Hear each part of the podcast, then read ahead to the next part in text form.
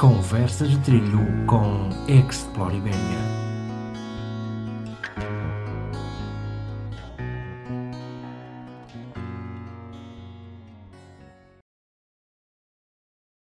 Isabel, eu faço parte da, da Ibéria, tenho também aqui a minha colega de equipa Algures neste mundo de mosaicos aí, a Marina Carvalho da, da Elos da Montanha. Uh, nós somos uma empresa de animação turística, temos obviamente uma afinidade muito, muito próxima com, com o Alto Minho, é o território que normalmente trabalhamos e é o território que está, que está no nosso coração.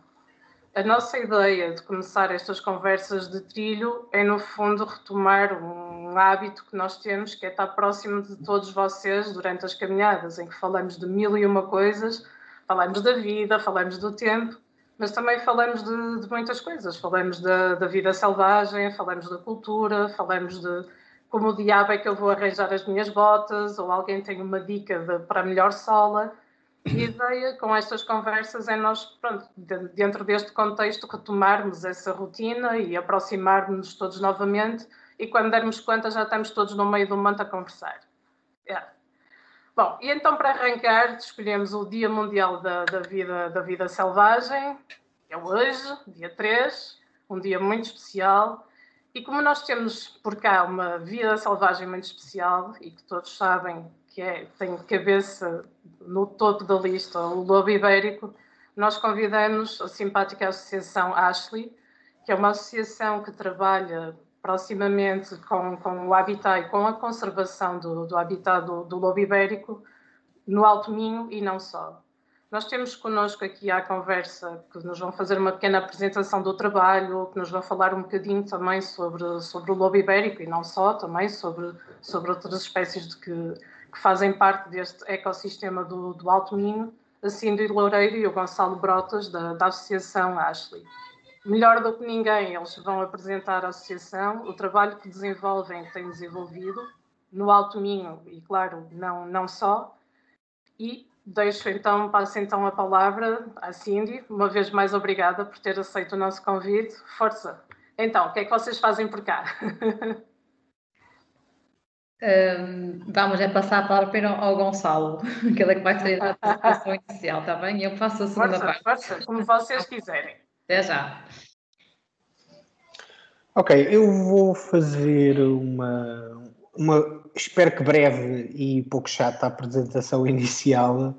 Uh, vou só partilhar aqui a janela. Ok.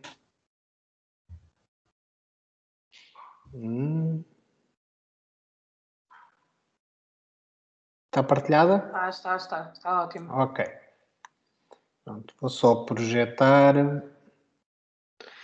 Bem, eu vou falar um bocadinho sobre o lobo só genericamente.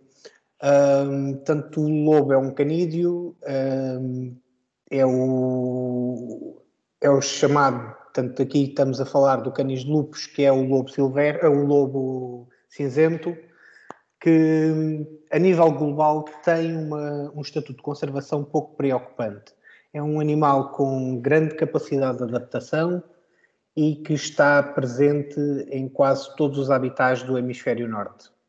Uh, aqui podemos ver uma foto, mais ou menos, isto é de um fotógrafo de natureza que é o João Cosme. Esta Gonçalo, foto. Sim, sim. Gonçalo, eu não sei se já pôs a, a apresentação. Já. É não está a ser partilhada? Não, não está, está, nós estamos a ver o, o o, exato, agora sim, agora sim.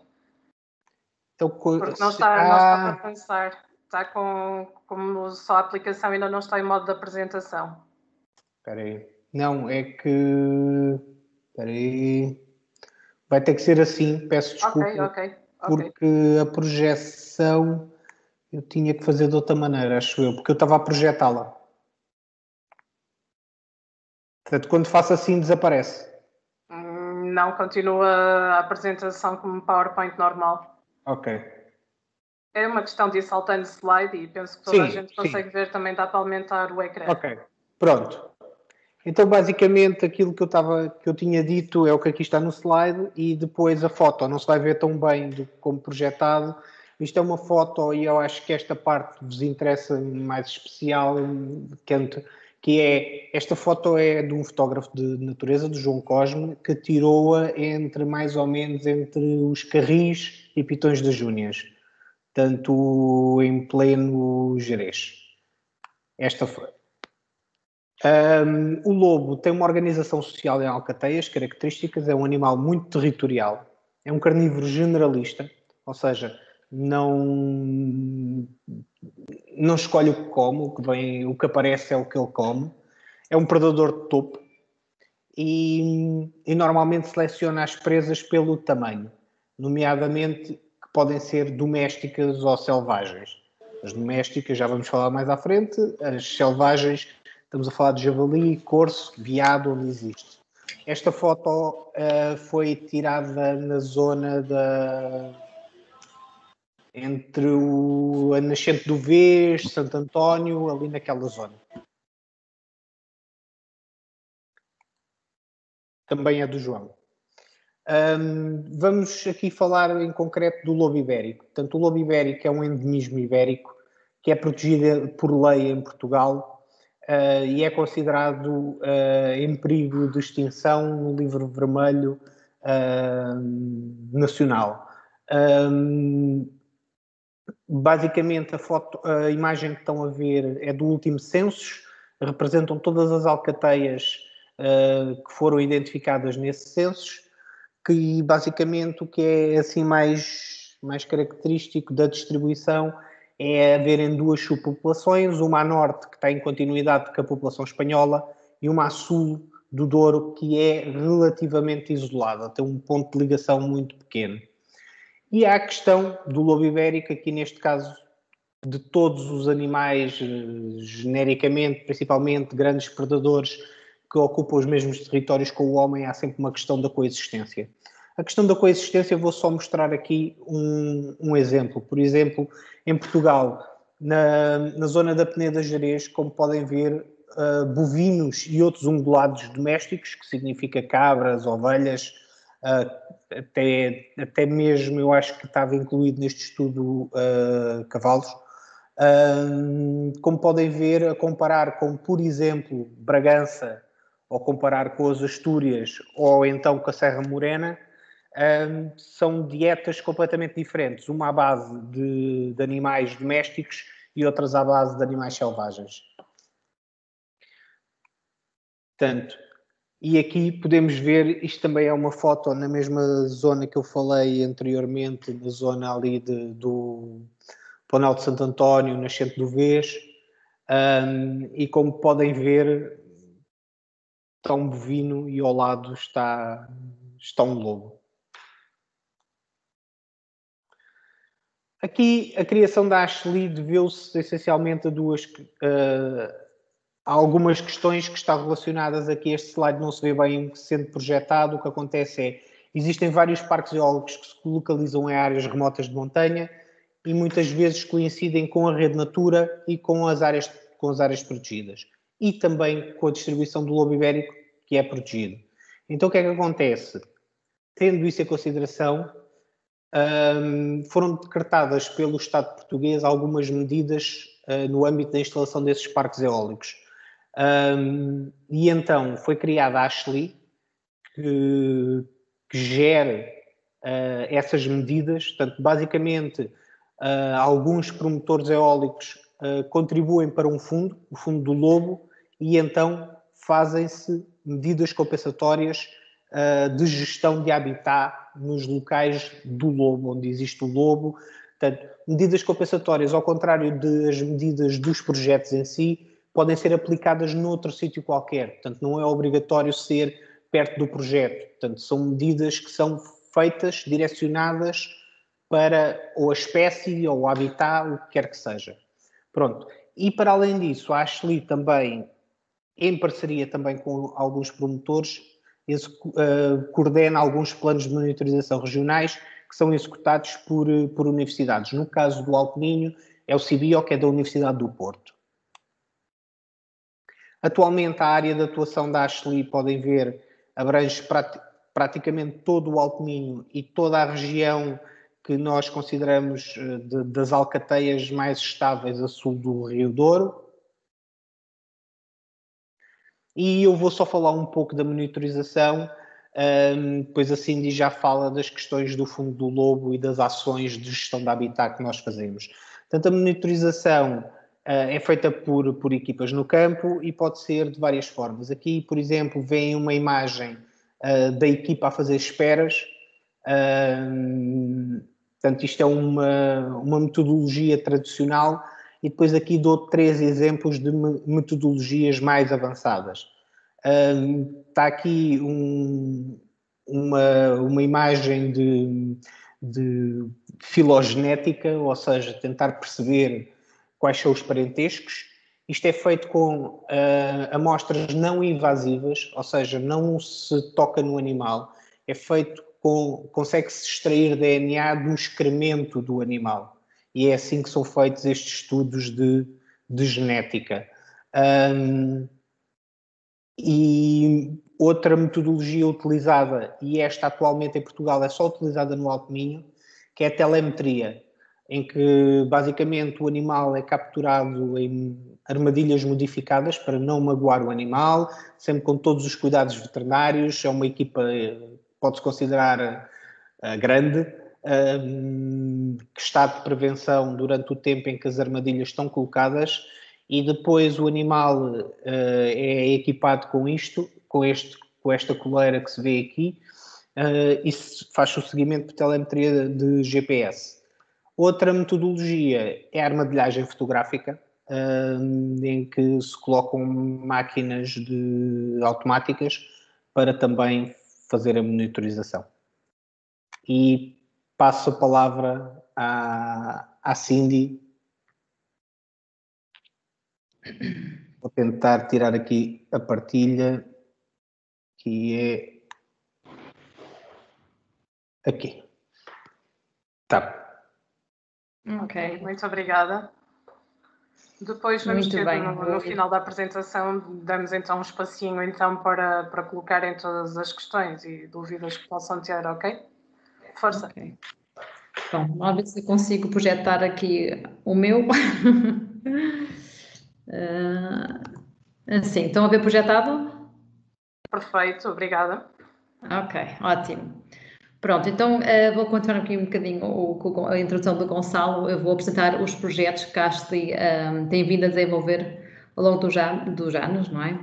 Um, portanto, a Ashley desenvolve no, no âmbito do Fundo Lobo cinco linhas de projeto uh, orientadoras, não é? Que é a criação de áreas sem atividade energética, reintrodução de curso ao sul do Rio Douro, ações de sensibilização, minimização do impacto do lobo na pecuária e ações de gestão florestal. Vou fazer uma breve uh, apresentação, de, cada um destes projetos e depois no final, se querem mais perguntas ou se alguma coisa, estão à vontade para o fazer. Portanto, para não estar a alongar muito, e uma vez temos uma horinha só e não queremos estar aqui a alongar muito. Portanto, o, o primeiro projeto que temos aqui para um, falar são a, a, criação de áreas sem atividade energética. Estas áreas uh, a criação de áreas para promover umas áreas com maior uh, tranquilidade e menor perturbação nos centros de atividade do lobo e o que nós pretendemos com este projeto é, em parceria com as entidades gestoras das zonas de caça, é criar estas áreas, delimitar estas áreas onde não é permitido o exercício da caça. Uh, em contrapartida, estas zonas de caça recebem uma compensação que é proporcional à área que eles estão dispostos a ceder para este projeto, e uh, executam ações de ação sinergética. Portanto, conseguimos uh, alcançar dois objetivos, é a ter uma área onde não é permitido a caça, onde é feito, o exercício de caça não, é, não se realiza, e, por outro lado, faz com que as entidades zonas de caça promovam ações de, de, de gestão sinergética para promover e fomentar as espécies sinergéticas. Uh, nós temos atualmente neste projeto 2.600 hectares afetos a, a este. Uh, temos duas zonas, uma no Alto Minho e outra, uh, duas, aliás, a sul do, do Rio Douro, na zona afetada Monte Muro, aqui, e a zona da Lapa e de Liumil. Okay?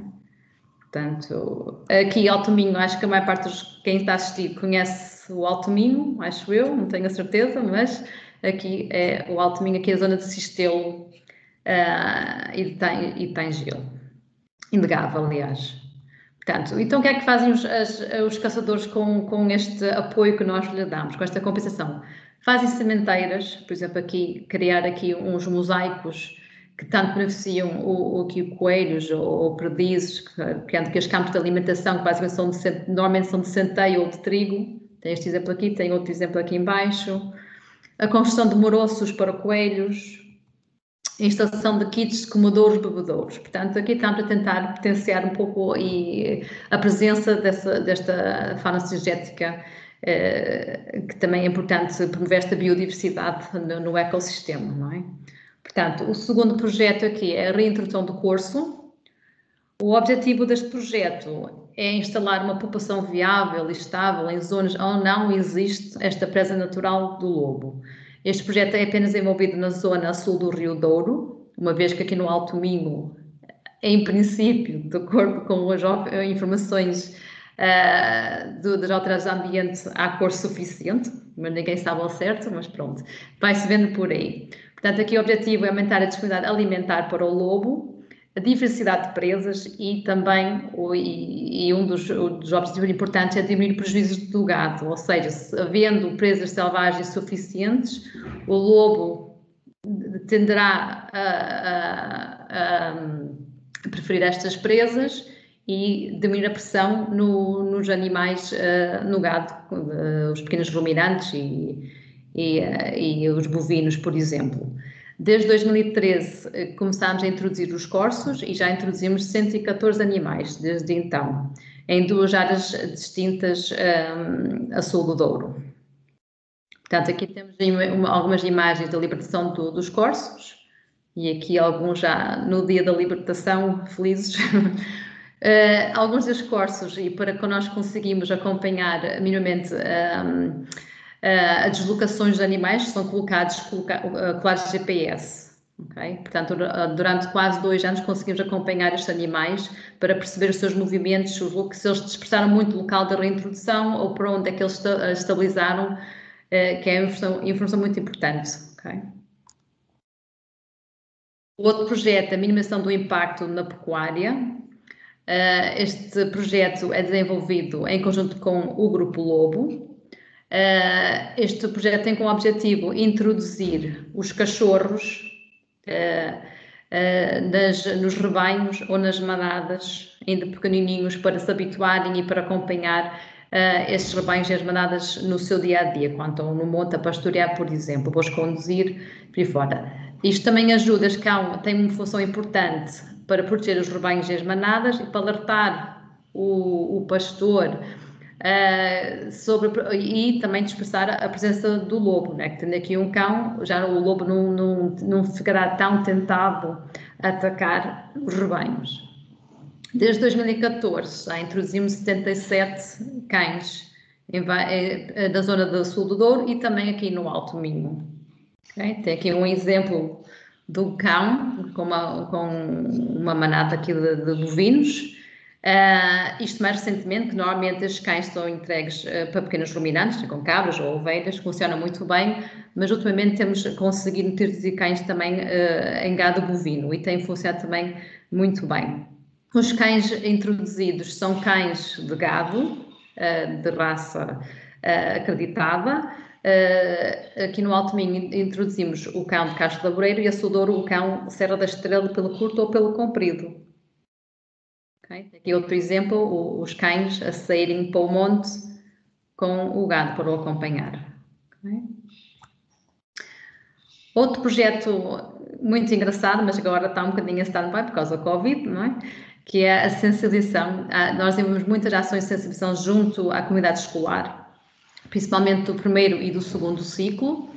Aqui temos uma imagem eh, de uma ação de sensibilização que foi feita numa escola em Paris de Coura, Okay? em que nós fazemos uma pequena apresentação do lobo, um enquadramento do lobo, o que é que ele come, onde é que ele vive, uh, que, uh, sobre toda a dinâmica do, da vida do lobo, do ciclo de vida do lobo, e no final uh, fazemos, desenvolvemos umas atividades mais lúdicas, como este jogo de chão gigante que temos, faz sempre muito sucesso, em que, que as crianças aplicam os conhecimentos aprendidos nesta sessão anterior.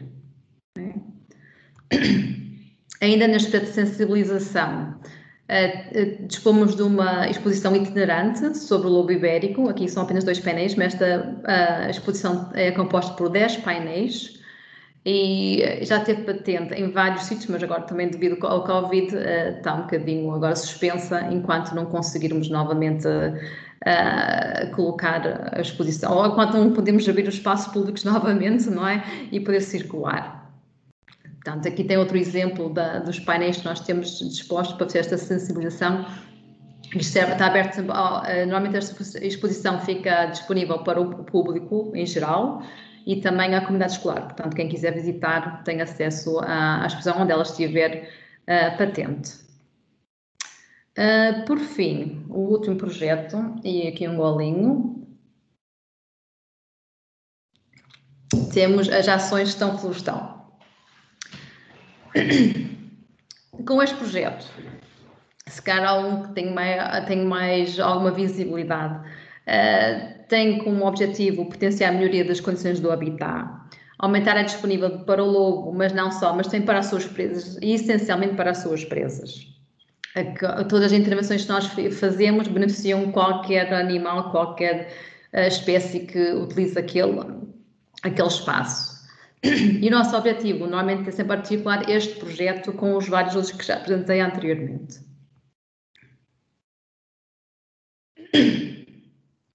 Ora, desenvolvemos este projeto no Alto Minho, aqui, nestas árvorezinhas representam a localização dos projetos e também a sul do Douro. Também tem aqui várias áreas que já temos disponíveis. Atualmente, temos uma área quase 700 hectares já protocolada, distribuída para estas 14 áreas. Estes protocolos normalmente são um, protocolos de longo prazo. Normalmente fazemos um prazo de 15 anos que nos permite fazer as intervenções e ver o, o desenvolvimento das mesmas e acompanhá-las. Uh, e que tipo de ações é que nós fazemos com, neste, neste projeto? Rearborizações com espécies autóctones normalmente folhosas. Desde 2011 instalamos mais de 150 mil plantas. As espécies que, que damos prioridade é o carvalho alvarinho, o negral, o vidoeiro, o castanheiro e ultimamente ao maduranheiro, sobreiro e o pinheiro silvestre. Esta é uma tramazeira, também foi de um projeto inicial que agora já não utilizamos muito. Agora são umas imagens de algum tipo de ações que nós desenvolvemos. Temos aqui um exemplo de uma reabilitação com, com, com folhosos, um projeto em que instalamos aqui novas plantas. Aqui tem um exemplo do crescimento da, da planta, entretanto. Em algumas zonas em que é possível, em que é, em, tem, em, onde é necessário conciliar a, pecuária pastorícia com as arborizações, colocamos os protetores individuais. Uh, em outras zonas, colocamos vedações. Pronto, isto sempre com a autorização do baldio, que são normalmente as áreas que nós vedamos e tem acesso normalmente um, do homem, só impede aqui é a entrada dos animais.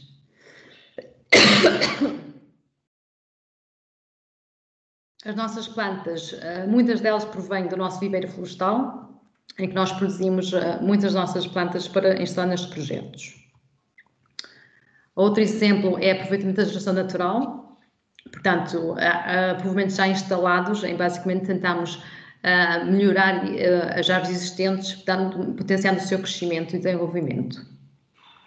Aqui outro exemplo, era um, um, esta parcela aqui era um pinhal que ardeu entretanto, houve aqui alguma regeneração do pinheiro, mas nós decidimos adensar com folhosas e aqui transitar e fazer a conversão da ocupação de sol das resinosas para folhosas. A limpeza de povoamentos, okay, aqui não foi um povoamento de folhosas, é com o objetivo de reduzir o perigo de incêndio e aumentar a resiliência destes povoamentos em caso de incêndio também. Okay? Um exemplo. Limpezas de linha das linhas de água para permitir a acessibilidade da fauna a estes cursos de água, caso contrário estariam completamente tapados e menos acessíveis.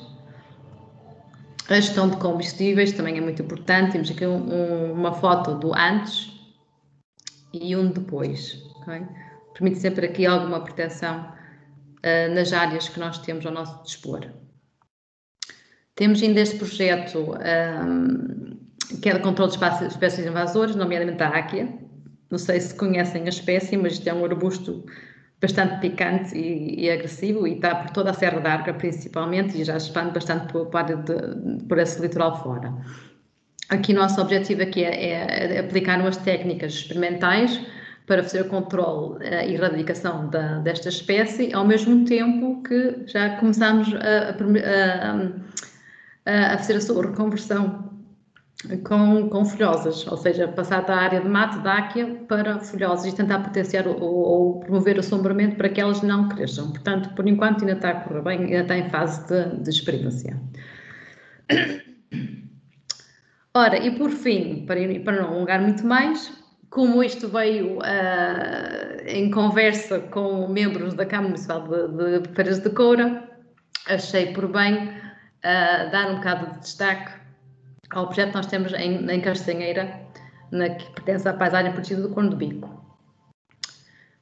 Este projeto surgiu em 2019, foi quando foi protocolado. Nós temos uma área de 118 hectares nesta freguesia e é uma área lindíssima e que merecia realmente alguma atenção em algumas parcelas. Portanto, aqui tem um exemplo, como vocês veem. Aqui é um gestel gigante, que é uma área bastante grande com, com este aspecto. E foi esta a nossa área, eh, foi nossa prioridade neste projeto, foi um, ehm, eliminar esta, esta gesta. E esse, esse, com esta ação diminuímos aqui o risco de incêndio, e aumentámos aqui a área disponível para a fauna, porque depois de cortada as vaquinhas apareceram, não é? E outras coisas. Então tem aqui um, um antes, um durante, estão a ver o tamanho da gesta, é? isto é um trator grande, até aqui o tamanho da gesta, e tem aqui algumas espécies, algumas folhosas entretanto, algumas árvores, pinheiros também, e tem aqui o depois do corte da vegetação, portanto estão a ver aqui mais, mais ou menos 5 hectares, esta área aqui, de gesta daquele tamanho. E o aspecto final. Ou seja, eliminamos aquela gesta toda, arborizamos com folhosas, aqui foram carvalhos e medronheiros, e aproveitamos, obviamente, as, as, árvores adultas naquela zona. Portanto, esperemos que daqui a uns anos consigamos ter aqui um povoamento de, de carvalhos lindo, não é? E é, isso. Portanto, espero que, que tenham uh, aprendido um bocadinho sobre o nosso trabalho e se têm alguma questões, estão à vontade para o colocar. Ótimo, muito, muito, muito obrigada. Muito obrigada. obrigada. Uh, pedia só para desligar, desligar o micro. Sim. Para fazer. Ok, obrigada. Eu não sei se alguém tem alguma questão, eu tenho algumas, mas, mas não quero monopolizar, por isso deixo-vos. Se alguém tiver alguma questão, força. Helena Correia, chamada. Pode ligar o microfone, Helena? Olá, boa noite a todos. Eu só queria saber uma, uma coisinha muito, muito rápida sobre estas ações de gestão florestal protocoladas. É, o protocolo é, envolve câmaras, envolve comunidades, como é que é esse protocolo? Gostava de saber mais pormenores sobre, sobre as parcerias nesta gestão florestal, está bem? Obrigada. Muito bem. Posso já responder ou, ou esperamos para outras? Posso? Bom, eu não fui nessa, nessa questão, mas estes protocolos normalmente são uh, celebrados com a entidade gestora do, do terreno. Neste caso, a maior parte das nossas áreas são de baldio, portanto, o protocolo são sabes com a entidade gestora do baldio, o Conselho Diretivo ou a Junta de Freguesia. No caso da Castanheira, como é a paisagem protegida, a paisagem protegida, inclui aqui outra entidade, que é o Conselho Diretivo do Corno do Bico. Portanto, tem muitas entidades aqui. Noutros mais específicos, uh, uh, inclusive, podem incluir o ICNF também. Mas essencialmente é sempre entre a Ashley e a entidade gestora do, do, do terreno, no nosso caso, a parte deles são de baldios. Ok, vou passar então agora a palavra a André, André Oliveira. Pode, pode ligar o micro? Olá, boa noite. Um, tenho, uh, muito obrigado pela, pela apresentação. Uh, eu sou, sou biólogo e estou a trabalhar na Universidade de Évora, portanto sou um novato aqui nesta, nesta região, na vossa região, uh, mas, mas gostei bastante da apresentação. fiquei com, só com algumas dúvidas, porque aqui na universidade também temos um projeto mais dedicado à temática de, das estradas e de, do impacto das estradas na biodiversidade. Uh, mas vocês, uh, nos, nas vossas ações de conservação, também costumam envolver a, a população, ou seja, uh, por exemplo, na replantação de, de áreas que estavam destruídas ou, ou, que tinham plantas exóticas, se a população também vai, vai acompanhar nessas ações ou, ou não?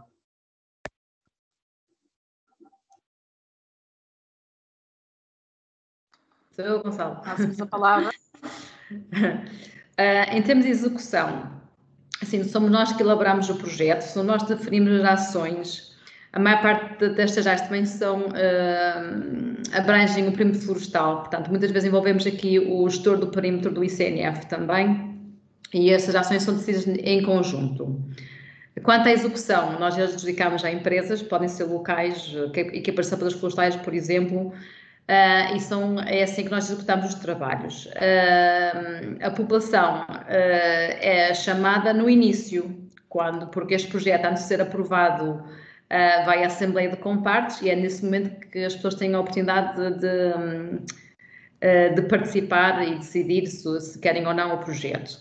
A partir daí, o acompanhamento que fazem é passar por lá e, e vem o que nós fazemos. Agora, não, não, não, não tem mais uma uma participação direta, digamos, na execução do, do próprio projeto. Ok, uh, pois é que. Uh, peço desculpa. Só acrescentar uma coisa. Só acrescentar uma sim, coisa. Sim, sim. Portanto, um, isto são medidas no, no âmbito de medidas compensatórias. Ou seja, eu não quero estar aqui a escandalizar ninguém, mas uh, que o, o objetivo é executar, ficar bem feito e ficar eh, uma área significativa. Ou seja, as, as ações envolvendo as pessoas são muito importantes e nós também já fazemos e já fizemos algumas em parceria com, por exemplo, uma associação florestal. E fazemos. E as ações de sensibilização são importantes. Agora, quando estamos a falar de grandes áreas, eh, ou seja, que não sejam coisas eh, pontuais ou isso tudo, normalmente uh, com equipas profissionais consegue-se uma rentabilidade maior, uma melhor área e uma melhor execução. Agora, não estou a dizer que essas ações não são importantes, o envolvimento com as populações locais, aqui nós funcionamos de outra maneira, como assim disse, é o antes e é o depois. Portanto, ok, ok. É Sim, compreendo, compreendo totalmente. Política de, de aplicação das medidas, porque é só para tentar, tentar explicar ao máximo e não, não tentar ao máximo não ser mal, não ser mal entendido. Não, não, não, não eu estou a compreender. É para, é para ter um, sucesso mais rápido. Uh, não, nós somos avaliados pelas autoridades. Ou seja, okay. nós temos uh, as autoridades nacionais de conservação da natureza e de ambiente uh, a fiscalizar se, se, como é que as coisas funcionam. Portanto, okay um, aqui nós apontamos para a gestão da habitat, também temos o projeto de sensibilização, que também fazemos ações que podem contribuir para ações de gestão florestal, mas uh, o nosso objetivo, estamos a falar, por exemplo, de 700 hectares. 700 hectares com, por exemplo, voluntariado, era uma sim, coisa. Sim, sim, que... sim. Demora, demoraria muito mais tempo e sim, mas podiam fazer ações mais pequenas uh, em, em, certas parcelas só para envolver a população. Era só para perceber se, se o faziam. Ok, ok. Boa, boa, boa. Ok. Obrigado. Ok, entretanto, hum, estou só aqui a tentar ver aqui. Duas áreas, parecem duas áreas bem distintas. Eu não sei se vocês têm acesso ao chat, toda a gente tem, o Gonçalo e a Cindy também. Não sei se alguém tem alguma questão, eu entretanto aproveito para perguntar algumas coisas sobre o lobo. Ah, eu gostava de, de saber, desde que vocês começaram a trabalhar no território de Alto Minho, qual é a vossa sensação? A população de lobo no território está a aumentar? Há uma melhoria nos habitats? Qual é a vossa percepção? Bem, uh, se calhar falo eu. Um, relativamente ao lobo e principalmente aqui na zona do Alto Minho, não tem havido uma diminuição. Tanto o que acontece é muitas das vezes alguma estabilidade. Um, existiu uma expansão, e isto eu estou a falar nos últimos 14, 15 anos. Portanto, aconteceu alguma expansão em alguns pontos, uh, nomeadamente uh, para o oeste. Portanto, uh, estamos a falar de 2006, 2007, do, exatamente, que a alcateia de, de Arga não existia, tinha desaparecido. Uh, já tinha existido anteriormente, mas na altura não, não havia lá, não havia vestígios de lobo nessa zona. A Alcateia da Cruz Vermelha também não, que é uh, a que partilha aí o território entre Cora e, e Ponte de Lima, e existiam outras também que, que funcionavam de maneira diferente do que funcionam agora. Um, há aqui dois fatores nos últimos anos que têm acontecido, que é alguma, no caso do Alckmin, se calhar não com tanto significado, mas alguma desertificação, que deixa alguma maior, reduz um pouco a perturbação, mas no Alto Minho há uma, algo que é bom e ao mesmo tempo também não é bom, que é há uma grande disponibilidade alimentar, para o lobo e essa disponibilidade alimentar é com gado doméstico, um, o que também não é bom, causa conflitos e causa os outros problemas de conservação que o lobo tem. Um, no entanto, a disponibilidade alimentar é muito significativa no Alto Minho, portanto faz com que a população seja estável e tenha inclusivamente aumentado nos últimos anos. Ok, obrigada. Eu vou passar então a palavra agora ao Paulo Castro, que também levantou a mão. Peço desculpa que não, não tinha visto. Força. Olá, boa noite. Antes de tudo, parabéns pela iniciativa e parabéns pela, pela apresentação e pelo trabalho que a Ashley está a desenvolver. Eu fiquei curioso com. Gostava só de fazer duas questões, que era assim.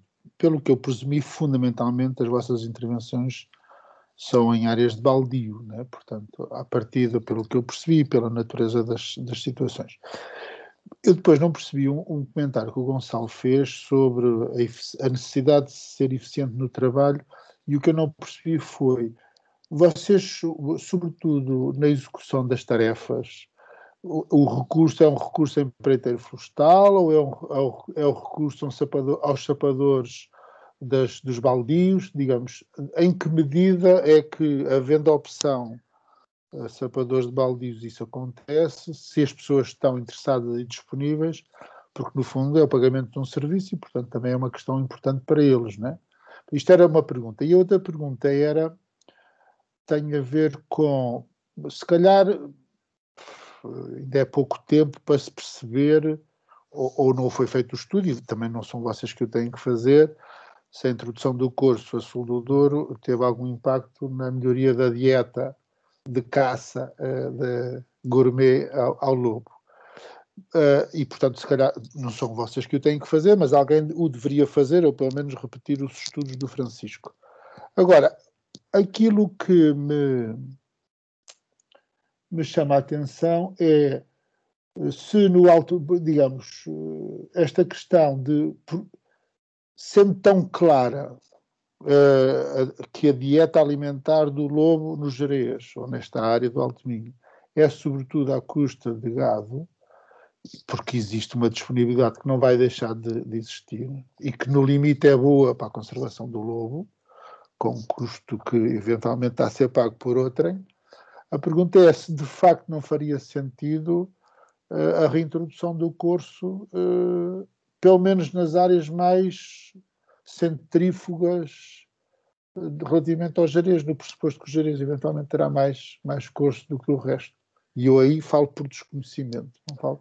Mas quer dizer, porque é que não, não se reforça a reintrodução do curso fora do Jerez, mas no Alto Minho, por forma efetiva, tentar uh, desviar a atenção, enfim, entre aspas, do lobo relativamente a uma presa fácil que é o, que é o gado doméstico e que o, o o cão de rebanho ainda vai demorar muito tempo a ser altamente, digamos, nós não nos podemos queixar do sucesso que é a população de lobos estabilizou ou subiu. A gente nunca se pode queixar de que, está, de que está a melhorar a condição. Podemos é ter estratégias alternativas de alimentar o lobo com menos conflitualidade, né? no fundo e no limite. Seria isso.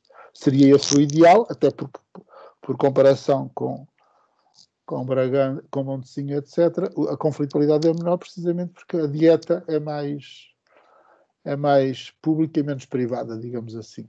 Era isso, obrigado. Uh, não sei se qual dos dois quer comentar. Se calhar começo pela primeira parte e o Gonçalo a segunda.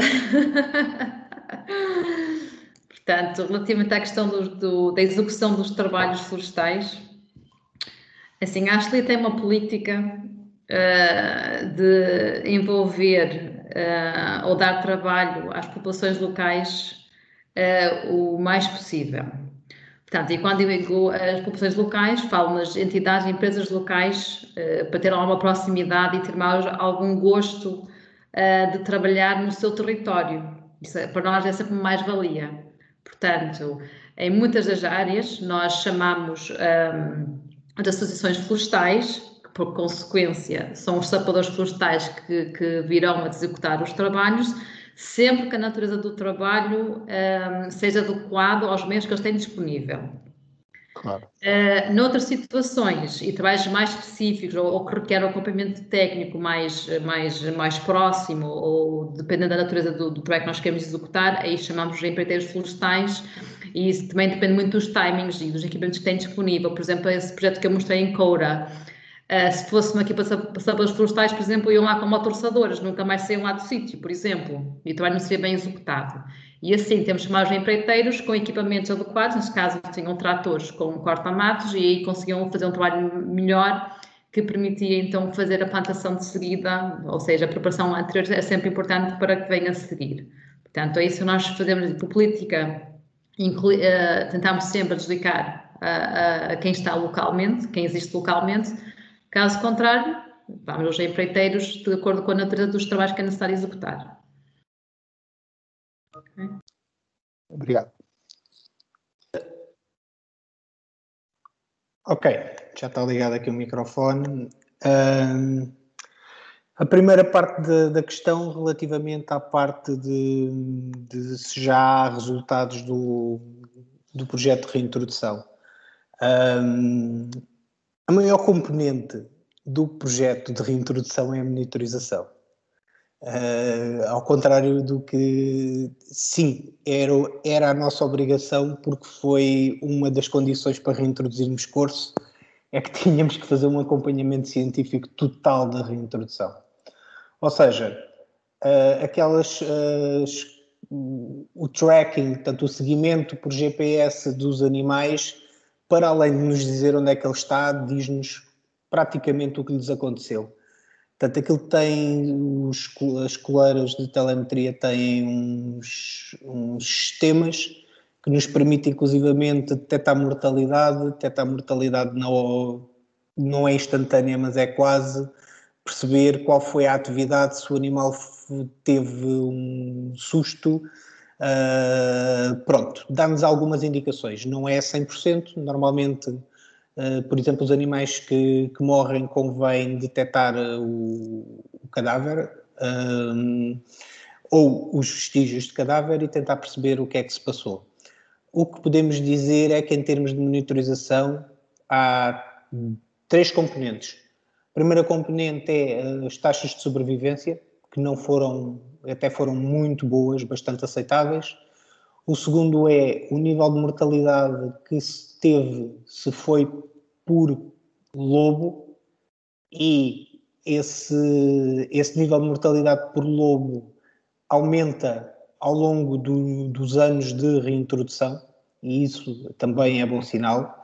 Uh, reflete uma, uma condição ecológica que, que, que, que é a repetição que leva a que o, o, predador identifique a presa e depois é as questões da dieta. Os trabalhos de dieta normalmente são feitos alguns anos mais tarde, estão a começar a ser feitos agora, O que eu posso dizer é, por exemplo, que já há uh, detecção de animais com presença de 80% a 90% na dieta de corso, quando antes da reintrodução lá não existia corso absolutamente nenhum.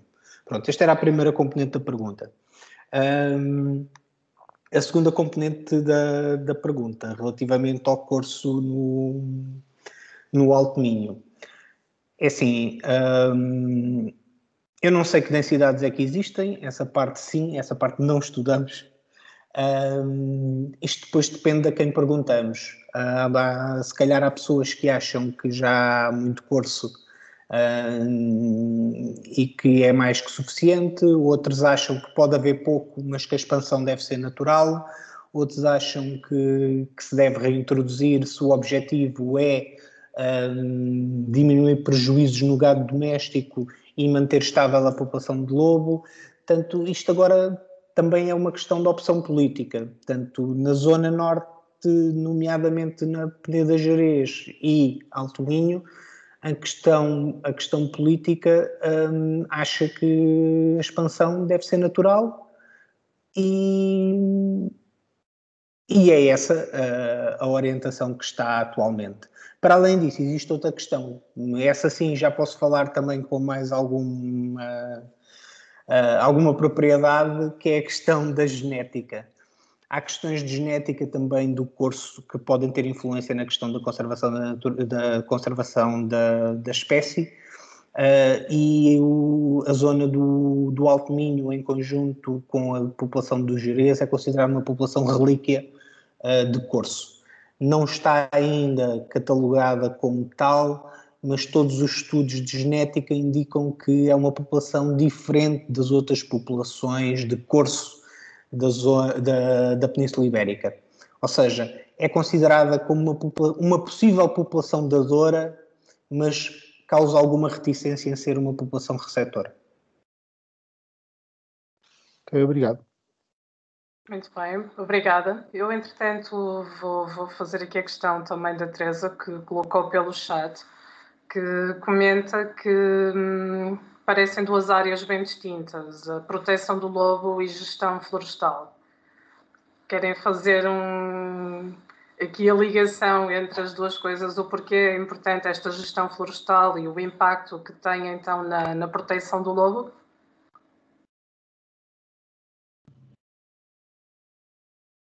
Fala primeiro, Gonçalo. Pronto, se calhar não foi bem claro. Uh a questão da gestão florestal. A Ashley desenvolve estes cinco linhas de projeto que nós apresentamos, não é? Tudo em prol, tudo em, eh, para ser o habitat do lobo ibérico, ou seja, as ações são desenvolvidas no habitat do lobo. É daí que eh, pode ser gestão florestal, mas estamos a ações que beneficiam o habitat, que tanto beneficiam o lobo como as suas presas e como qualquer outra espécie que utiliza aquela zona. Portanto, ao fazer gestão florestal, estamos a conservar o habitat do lobo. Portanto, aqui uma ligação direta, acho eu. É? Acho que é, é isso que nós tentamos fazer, melhorar as condições do habitat no território do lobo. Eu posso só dar aqui um, um exemplo prático, uh, que se calhar é mais. Uh, tem-se melhor noção do que, é que, do que é que falamos. Um, se nós tivermos uh, uma zona muito, muito densa, de, por exemplo, de gestal, ninguém diz que isso não é bom para o lobo lá se esconder. Uh, no entanto, se tiver um, a, a percentagem de probabilidade de um gestal arder é muito maior do que um carvalhal. A probabilidade. Então o que é que acontece? Se nós não protegermos as, as zonas mais resilientes, e estou a falar de uma gestão florestal aqui claramente de combustível. Uh, se nós não protegermos e não tornarmos a floresta que existe mais resiliente, depois quando ardeu o gestal também arde o carvalhal. Se nós não eliminarmos o gestal. Apesar do gestal, por exemplo, o lobo também lá anda. Outro exemplo. Se nós tivermos só, uh, só gestal, muitas das vezes, quando tão perto de campos, estamos o javali a aproximar-se dos campos. Mas não temos o lobo a conseguir caçar o javali dentro do gestal. temos um desequilíbrio aqui. Temos um, lobo, um javali a causar prejuízo e a multiplicar-se muito, temos um lobo a não conseguir capturar o javali porque ele se esconde no gestal, tal e qual no mesmo local onde o lobo se esconde, mas não consegue caçar porque não há terreno amplo para caçar. Portanto, há aqui determinadas questões ecológicas que são importantes salvaguardar. Nós, quando falamos da gestão, eh, e a Cindy falou uh, disso, às vezes passa na apresentação, mas é muitas vezes mais direcionada para as presas do, do, do que para o lobo. Vou dar um exemplo. Se nós tivermos clareiras para alimentação, é mais fácil um, um corso andar lá do que andar no gestal. Não quer dizer que ele não ande no gestal, mas um corso precisa de zonas para se ir alimentar, precisa de zonas para descansar, e se só tiver zonas para se proteger, ele não vai estar lá porque não tem alimento perto. Portanto, e estou a falar aqui do corso porque o corso é um animal muito que, que não se aproxima tanto das, da, das populações e isso como o javali, tanto, e aqui teria sempre mais dificuldade em encontrar campos de alimentação. Isto foram só alguns exemplos práticos do que é que a gestão florestal nos dá em termos de conservação, tanto, e neste caso conservação do lobo. Ok, muito obrigada. Entretanto, eu penso que a Teresa está a escrever alguma coisa no, no chat. Eu aproveito agora para, para perguntar, falou do, do javali, o javali é muitas vezes considerado cada vez mais uma, uma praga por muitas, muitas comunidades, que é o excesso de javali que destrói culturas, campos, etc.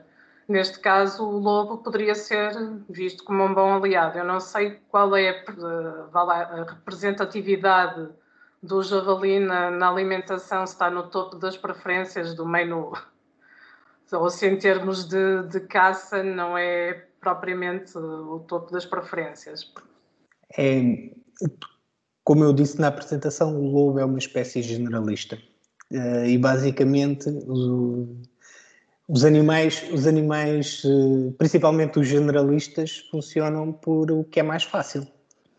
Portanto, porque é que ele irá atacar eh, ou eh, para se alimentar, para que é que irá se esforçar um javali, que até dá luta e se calhar até pode causar alguns problemas, quando tem um, um animal doméstico que não dá qualquer luta, e quando estou a falar, por exemplo, não é uma, uma vaca barrosã, uma vaca barrosã também é complicado, mas se calhar um, um vitelo de três meses já não dá grande, grande luta. Um, agora, um, o lobo, uh, há zonas, por exemplo, há zonas em Espanha, algumas zonas, em que a maior parte da dieta é, é javali. Uh, se não houver disponibilidade, e aí, por exemplo, aquilo que, que, se falou da questão dos cães de gado, imaginemos, se todos os rebanhos estiverem bem protegidos, o lobo vai se desenrascar com outra coisa e vai comer provavelmente javali. Um, aqui vai te esforçar mais, vai dar mais trabalho, se calhar não vai ter uma performance tão boa em termos reprodutivas, em termos reprodutivos, mas vai conseguir, conseguir sobreviver. Aqui um, o que temos que, que, que perceber é que uh, praga, entre aspas, de javali depende de muita coisa. Eu numa última, numa última conferência que eu e a Cindy fomos sobre javalis, corsos e, e veados, um, tinha ao meu lado um, o responsável de Doñana, no sul de Espanha, e quando eu lhe dizia, mas há muitos javalis, e ele, uh, também há muitos javalis em Doñana, e ele disse, porquê? Há muitos javalis noutro sítio? Eu perguntei, mas há, há, e ele, e números? E eu disse, pois, não se sabe. Pois, uma coisa é a percepção do que as pessoas têm, outra coisa é números. Ou seja, isto tudo, esta conversa, tudo para dizer o quê? Não quer dizer que não haja muitos. Eu, pessoalmente, até acho que há zonas onde sim, já são praga. Agora, depende da ótica que se está a ver. Muito obrigada. Eu vou passar a palavra à Patrícia. Patrícia, desculpa, estás, estás por aí? Mãozinha levantada. Olá. Sim, acho que consigo falar. Uh, boa noite. Uh, eu queria perguntar uma coisa, se calhar, dentro dos, dos, dos mitos que, que existem em relação ao, ao lobo e ultimamente tenho eh, assistido a algumas, algumas discussões, uh, principalmente por, uh, por, estar, uh, por estar em Espanha e estarem a, a discutir um, a caça, se é autorizada ou, ou não. Um, supostamente o lobo caça para comer, mas tem havido alguns relatos de que os lobos entram num rebanho e matam 10, 20 ovelhas. Eu gostava de saber se realmente isso acontece ou se, se houve alguma alteração, digamos assim, à estratégia de caça dos, dos lobos, ou se isso são as pessoas a falar porque ele incomoda o lobo. Era só mesmo essa, essa questão. Bem, acho que vou, vou ser eu a responder. É assim, normalmente o lobo ataca para comer. Ponto. O que é que acontece? Uh, a outro caso que foi referido também acontece, que é, imaginemos que o lobo está no meio de um rebanho e se estão a mexer. Para ele, aquilo é, é tão estressante para o predador, ou são stresses diferentes, mas também é stress, e ele vai simplesmente. Uh, pronto, isto tem. Tem algum, alguma questão de, de ecologia e funciona assim, que é ele vai uh, quando faz esses ataques a rebanhos e que acontece mortalidade maior, é por uma questão de stress e ele se calhar nem, nem, vai, nem se vai alimentar disso. Normalmente o lobo ataca para comer, mas não quer dizer que não aconteça uh, casos em que, que dizimam outros animais. Portanto, imaginem que, que, está fechado numa zona com cinco ou seis ovelhas, enquanto elas não pararem, ele vai persegui-las. Portanto, é aquele instinto de perseguição. Portanto, se uma mexe, outra mexe, é... vai acontecer. Bom, eu peço desculpa, tenho mais uma questão e temos aqui dois minutos para, para terminar, se não formos forçados e chutados do Teams para fora. Eh, eu penso que os dois convidados conseguem ler o, a questão que foi colocada pelo António Viana da Cunha em relação à Serra d'Arga. Não sei se gostariam de comentar rapidamente que é com que expectativa tem acompanhado o processo de classificação da, da Serra d'Arga como área protegida, finalmente, é verdade, finalmente, e esperemos que seja desta, e de que modo isto pode apoiar o vosso trabalho e a conservação do lobo? Como é que vocês veem esta possível classificação da, do, da, da Serra d'Arga? Como como associação, não, não, não vou falar pela direção, ou seja, não vou falar aqui em termos pessoais. Hum, acho que mais importante, espero que a classificação traga, traga alguma coisa, porque o mais importante é a preservação, mais às vezes do que a classificação. É o que é que se faz, o que é que não se faz, o que é que os, os responsáveis pelo território fazem e não fazem às vezes a classificação só por classificação não. E, eu vejo algumas zonas, e aqui é a classificação como área protegida, eu sei, é diferente, mas algumas classificações de Rede Natura 2000 é que no, eh, há 10 anos ou há mais atrás, quando foram criadas, não trouxeram nada de novo àqueles espaços. Portanto, o, o que eu acho que deve trazer é algo novo, esperemos que sim. Algo melhor mais do que de novo. Bom, muito bem. Não sei se mais alguém tem alguma questão, alguma dúvida. Pronto, nós quisemos fazer a surpresa de falar aqui um bocadinho mais do, do lobo ibérico, porque desperta a todos muita, muita curiosidade este, este animal tão, tão especial. Uh, espero que tenham gostado e espero também ver-vos em breve, porque o nosso objetivo é repetir mais conversas mais conversas de trilho, para, para estarmos mais próximos novamente de todos. A próxima estará aí em breve a chegar, será, será uma surpresa, muito possivelmente com cheirinho a caminho de Santiago. E vamos tentar sempre, pronto, alternar entre conversas mais ligadas à conservação da natureza, outras conversas mais de dicas e sugestões. Uma vez mais, muito obrigada, Cindy e Gonçalo, pela vossa participação, foi, foi excelente. Continuação de um, de um bom trabalho. Não sei se mais alguém tem alguma questão, podem abrir o microfone, dizer o que vos vai na alma. Muito obrigada, Marina. Não sei se queres acrescentar alguma coisa, estás por aí muito caladinha. Eu ainda estou em modo montanha, percebes? Ainda estou em modo montanha. Eu, eu, tinha muitas perguntas para fazer, mas acho que uma horinha não, não chega. Por isso, isto mais vale para posteriormente fazer um, um, um pequeno trabalhinho de grupo na montanha e, e, estarmos mais atentos ao lobo e não só. Uh, uh, e aproveitarmos isto fora de pandemias e, e voltarmos a ser sociais na montanha e estarmos um bocadinho todos juntos, que é o que, é o que interessa neste Bom, e quem sabe ver eh, algum do vosso trabalho também no, no terreno e perceber também então toda esta dinâmica e importância que tem eh, da gestão que, que vocês fazem no território em prol da, da, da conservação do habitat do lobo. Bom, então se ninguém tem mais nenhuma questão, meus caros, continuação, bom trabalho, boa semana para todos, bom descanso. Muito obrigada a todos, ok? Boa noite. Obrigada. Até a próxima. Tchau, obrigada. Muito obrigada.